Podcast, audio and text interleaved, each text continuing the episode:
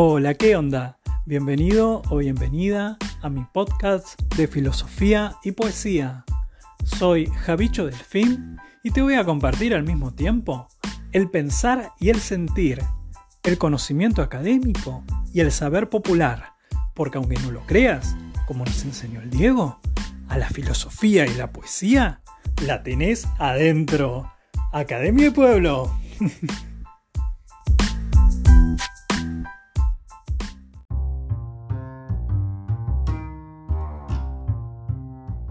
Bienvenidos a este segundo episodio de La Tenés Adentro. Em, hemos recibido muchos mensajes de Latinoamérica pidiendo que aclaremos el sentido de carajo, mierda, de dónde viene. Dicen que lo han visto en algunos memes, pero bueno, querían que lo aclaremos un poquitito.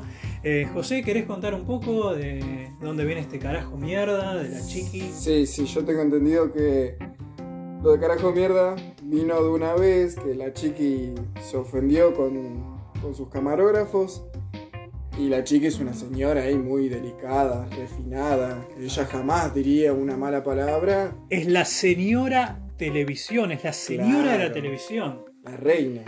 Vos pensás la televisión argentina y pensás en la chiqui. Claro, es, el ícono argentino de la televisión. Entonces, la mujer tan inmaculada, tan pura, que se pasaba una rosa en la cara como media hora en un episodio.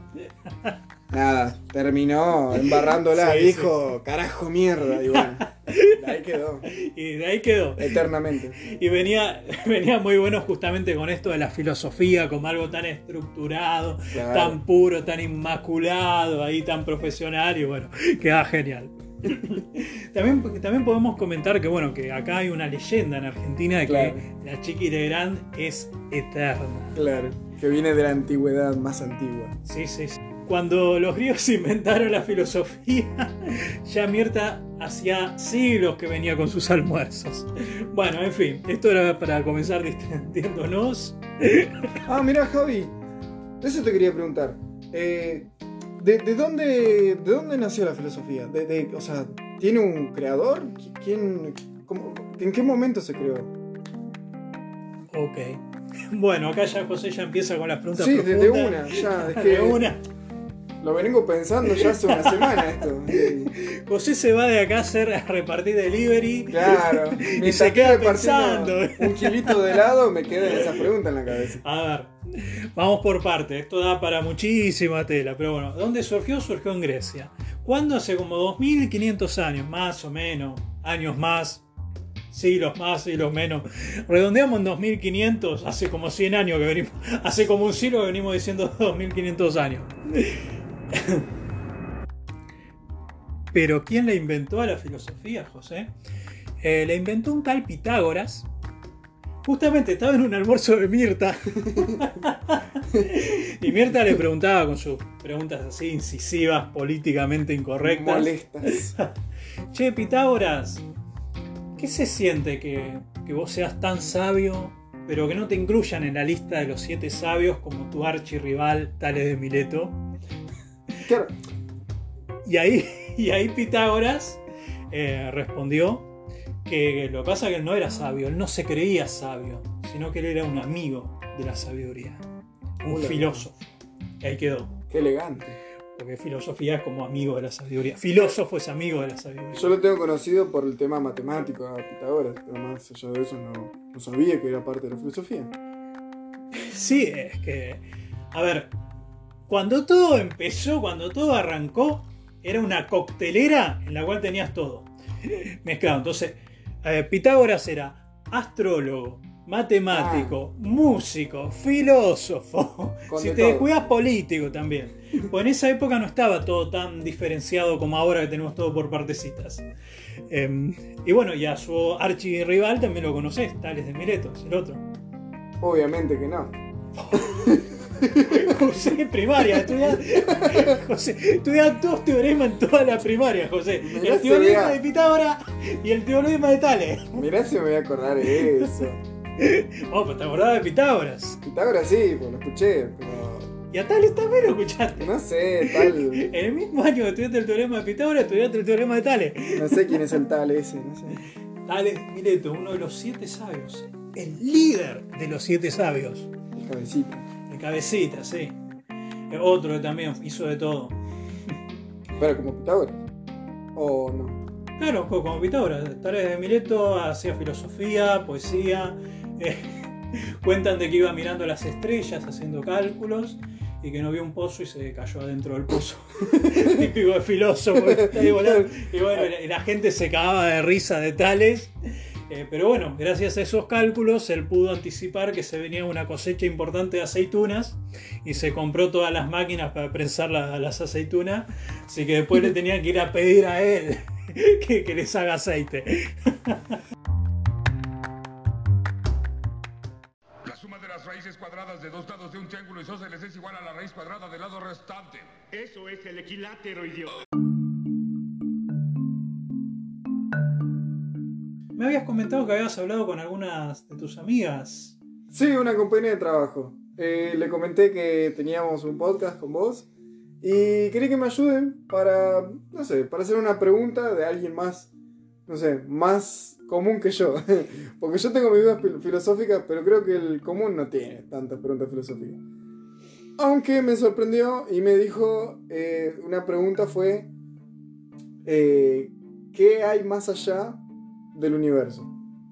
Esa fue la pregunta. Ok. Mi respuesta para mí, que yo lo había escuchado ya en un momento, fue que más allá de lo que uno desconoce está Dios. Pero no se me ocurre qué más contestarle. Me gusta tu respuesta. Ahí lo que tenemos que tener en cuenta es que cuando hablamos de este Dios que está más allá del universo, filosóficamente no estamos pensando en el Dios judío-cristiano, sino que justamente en todo aquello que desconocemos, lo que está más allá. Pero a mí esa pregunta de qué hay más allá del universo me recuerda al filósofo argentino Rodolfo Kusch, a quien aprecio mucho, que en uno de sus textos decía mm, que la gran diferencia entre nosotros y los pueblos originarios es que nosotros nos vivimos preguntando qué hay más allá, qué hay más allá, qué hay más allá, y a medida que vamos explorando, que por medio de la ciencia vamos explorando, lo que encontramos es que hay más mundos y más galaxias y más y más y más. Y, y eso da miedo, Mm, nos da angustia. O sea, por esto surge la pregunta de qué hay más allá. Porque nos angustia el saber que hay algo que está más allá de nosotros. Que puede ser un dios, puede ser un diablo, puede ser la nada. Eh, pero en cambio, los pueblos originarios tenían la conciencia que por más que viajáramos hasta los confines del universo, siempre vamos a estar con nosotros mismos y con todo nuestro miedo. Y que entonces no hace falta irse hasta allá. La cuestión está acá. ¿Qué hay al lado tuyo? Hay un Dios, hay un diablo, está la nada, está la muerte, está la vida. ¿Qué hay al lado tuyo? O como hizo jugando con el título de este podcast, ¿qué tenés adentro Claro. tuyo? Porque lo que tenés adentro tuyo acá, por más que te vayas a la concha de la lora, lo vas a seguir llevando. Claro, bueno, eso lo tomo más con un sentido de que nosotros nos, nos vivimos constantemente en un ambiente en el que todo tiene que ser productivo, tiene que tener una utilidad. Y quizás ni siquiera nosotros, llegando al más allá, llegando a los confines del universo, le encontremos realmente una utilidad, porque una vez que lo tengamos todo lo que buscamos, después no va a haber más que buscar. No va a haber qué más producir, porque ya está. Creo que por ahí va más el tema. Es como, no hay nada que encontrar allá, porque ya lo tenés todo en vos. Todo lo que necesitas está en vos. Vos sos todo lo que necesitas. No necesitas otra cosa. Incluso lo que la historia ha ido demostrando es que nunca logramos conocer todo, llegar al fin último de las cosas como planteaban, como se planteaba antiguamente. Con la verdad absoluta. digamos. Claro, y lo único que tenemos justamente es, es esto, es lo que tenemos adentro nuestro. Bueno. Bueno, a mí hoy me pasó, por ejemplo, en ese sentido, que hoy yo tuve que ir a arreglar mi bici eh, y también tuve que ir a arreglar mi moto. Y me pasó de sentirme que todo eso que hice hoy fue en vano. O sea, sí, tuvo una utilidad como, digamos, que me va a ayudar para el día a día, tener mi moto o arreglar mi bici, pero siento que más allá de eso no logré un gran cambio en mí. O sea, la repregunta filosófica sería, ¿por qué tendrías que lograr ese gran cambio? ¿Por qué en ese momento? Claro. Creo que porque siento que hay algo en mí que necesita algo más. Siento que hay un vacío en eso. Como, ¿y qué logro con esto para mañana? Es que ahí de vuelta te estás quedando mucho en la productividad y en el afuera. Y ahí lo que tenés que buscar es hacia adentro tuyo. Porque ¿qué, me decís? ¿Que fuiste a arreglar tu moto como fuiste caminando en bici? Ah, fui en la bici a arreglar la moto. Bueno, en ese tiempo que ibas hasta de tu casa al taller, al taller eh, en ese tiempo estabas con vos mismo. Y podías hablar con vos mismo y tomar alguna decisión existencial preguntarte qué hacer con tu vida, eh, preguntarte por dónde seguir o planear incluso tu, tu vida. Lo que pasa, bueno, somos muy, muy esclavos de las nuevas tecnologías, de los celulares, entonces si no lo ponemos en el candelario de Google no, no planeamos. Pero tenemos la habilidad de decir, bueno, a ver, tengo 10 minutos de mi casa al taller, me puedo poner a planear algunas cosas, bueno, qué, qué puedo hacer hoy, qué puedo hacer mañana, o hacerme preguntas justamente como decíamos la vez pasada, esto de quién soy, por qué me llamo así, estoy conforme con lo que soy, con cómo me presento. Entonces ahí ese, la sensación que vos tenés que no hiciste nada es porque en cierto sentido desperdiciaste eh, el tiempo que tenías para encontrarte con vos mismo. Claro, eso, eso es lo que voy yo, más que nada siento como que hay una falta en el sentido que necesito estar solo en un momento para realmente pensar lo que, lo que realmente necesito. Realmente necesito esa moto, realmente necesito arreglar esa bici, realmente necesito ir a ese trabajo o repartir helado todos los días. Rodolfo Kusch, volviendo, ya, retomando. ya que lo traje a mi amigo, a mi maestro Kusch, em, dice que la gran diferencia de los que tenemos tanta influencia europea y, y, los, y los pueblos originarios es que nosotros vivimos muy pendientes de ser alguien Siempre estamos con la meta que hay que ser alguien en la vida, que hay que conseguir algo, hay que ser productivo. En cambio, los pueblos originarios se quedaban en el mero estar. Ellos eran estando en armonía con su entorno, con la naturaleza, consigo mismos. Esa es una diferencia brutal que tenemos. Por eso es que pasa esto que podemos tener un montón de cosas, tal vez ganar la lotería, hacer un viaje, hacer mil cosas y nunca nos sentimos satisfechos porque nos perdemos de justamente el estar, lo que los Nuei llaman el aquí y ahora. Ahora estoy comiendo, ahora estoy haciendo un podcast y es este momento. Y no hay que buscarle más utilidad o más productividad que la de vivir este momento. es lo que hay. Es lo que hay. Disfrútalo. Es lo que tenemos. Disfrútalo antes de que se te acabe. o no. Haz lo que quieras.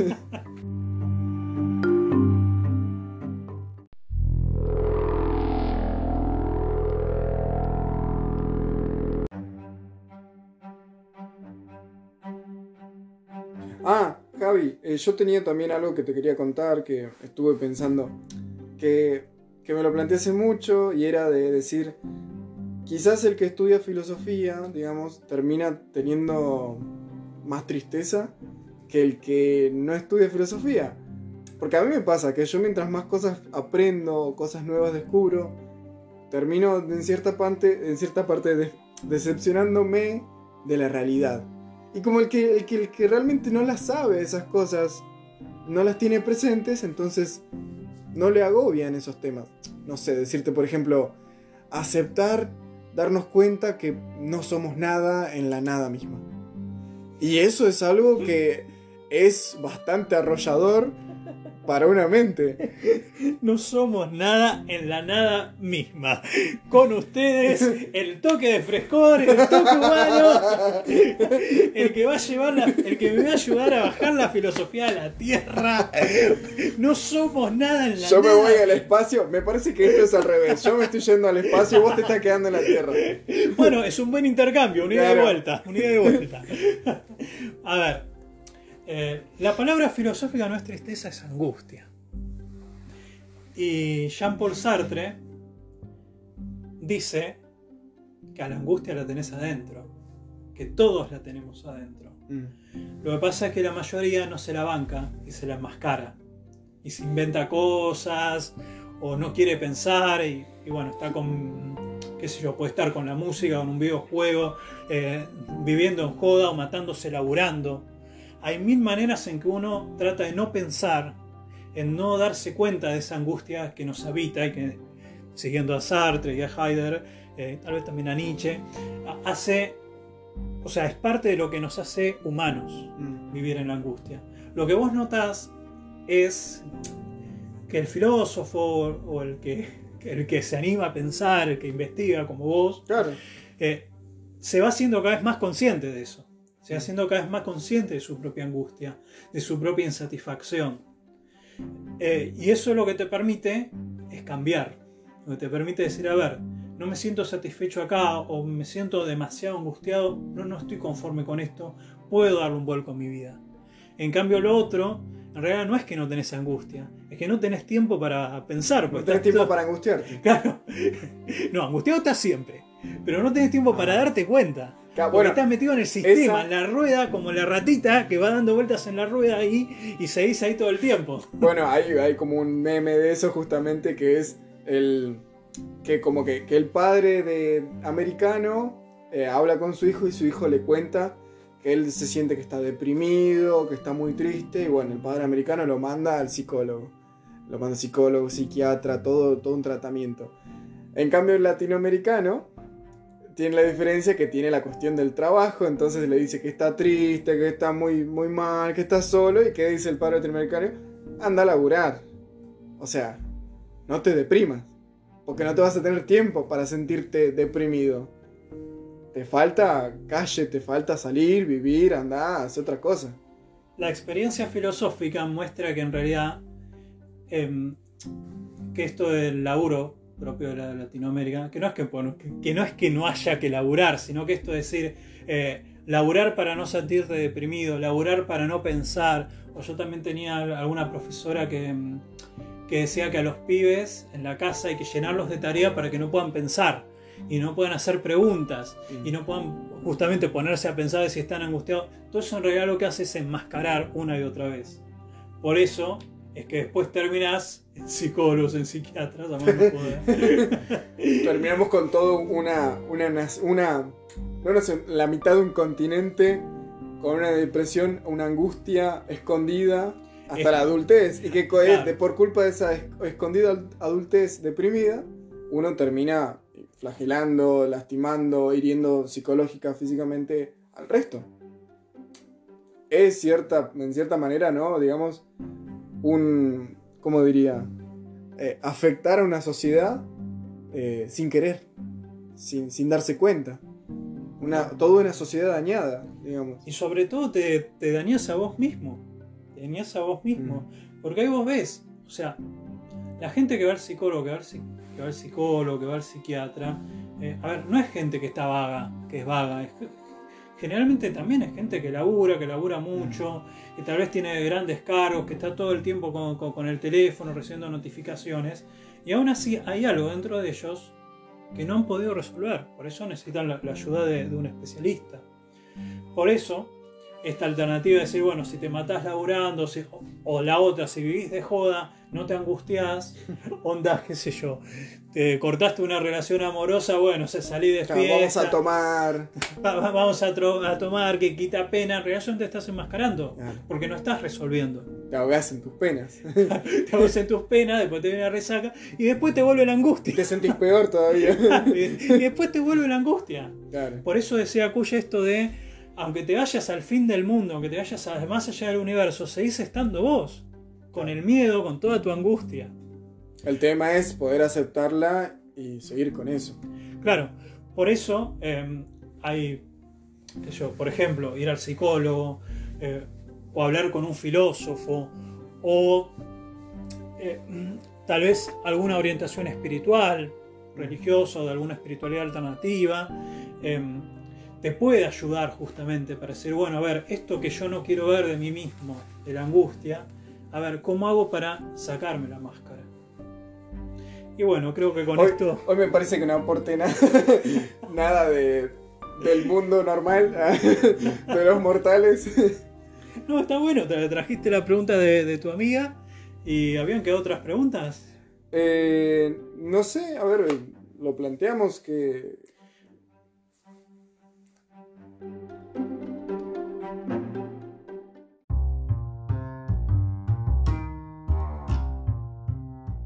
Bueno, a ver cómo, cómo vamos de tiempo. José, nos recolgamos. Todo lo que dura el Nos episodio. fuimos, nos fuimos de tema. Nos fuimos de- todo Yo- lo que dura el episodio, el primer bloque del episodio. Yo conté que me voy por las ramas, pero tampoco tan así. Encima teníamos un poema preparado, o sea, Claro. nos olvidamos Porque este se supone que era el primer bloque. Claro. Íbamos, íbamos a tomar tres preguntas y solo tomamos dos. durísimo Bueno, el primer bloque. No, va, va a ser muy largo para la audiencia, así que vamos a dejar este segundo episodio así. Y la semana que viene retomamos con las otras preguntas que habían quedado y metemos el poema. O sea, bueno, redondeando, em, ¿de qué hablamos hoy? De la chica y la gran, La chiqui, de Eh. qué es la filosofía. De qué es la filosofía, o sea, la filosofía como una amistad, una, una amistad con la sabiduría, Sí. de Pitágoras, que es a quien se le atribuye el haber inventado este término de filósofo como amigo de la sabiduría. Claro. Después reflexionamos sobre esta pregunta de, te- de tu amiga, de tu compañera de trabajo, de Claro, más qué hay más allá del universo. Eso nos eh, me hizo acordar a mí a Rodolfo Kusch, a sus planteos y a, sus, a cómo él trabaja la cuestión de los pueblos originarios y cómo reivindica la sabiduría y la forma de vida de los pueblos originarios, a diferencia de la nuestra que está sumida en la angustia. Y después nos fuimos por las ramas. Después nos fuimos por las ramas, pero bueno, retomamos con la cuestión esta de justamente de la, de la angustia, de por qué cuando a medida que uno estudia, a medida que uno profundiza o se pone a reflexionar, como que se siente más angustiado, que en realidad es que va tomando más conciencia de la propia angustia. Eh, en cambio, la diferencia de quienes se la enmascaran puede ser con algo como el laburo o con algo como, como la joda, en realidad son maneras de enmascararse la angustia que uno tiene adentro y que a veces eh, uno mismo no, no es capaz de, de poder resolver alguna de estas cuestiones y necesita la ayuda de algún profesional, que puede ser un psicólogo, tal vez un psiquiatra o un filósofo o eh, tal vez por otra vía, por la vía religiosa, tal vez algún acompañamiento a la mirada de algún otro especializado que te pueda ayudar a sacarte la máscara y enfrentarte con tu propia angustia y tu oscuridad. Eh, bueno, algunas palabras finales que quieras decir. Eh, que si están tristes, no se caguen. Conclusiones. Si están tristes, no sean cagones y afronten la situación. Bancátela, Y- porque. Claro, bancátela porque la filosofía la tenés adentro. Y la, angustia, también. La angustia la tenés adentro. Eh, los esperamos la próxima semana en este podcast.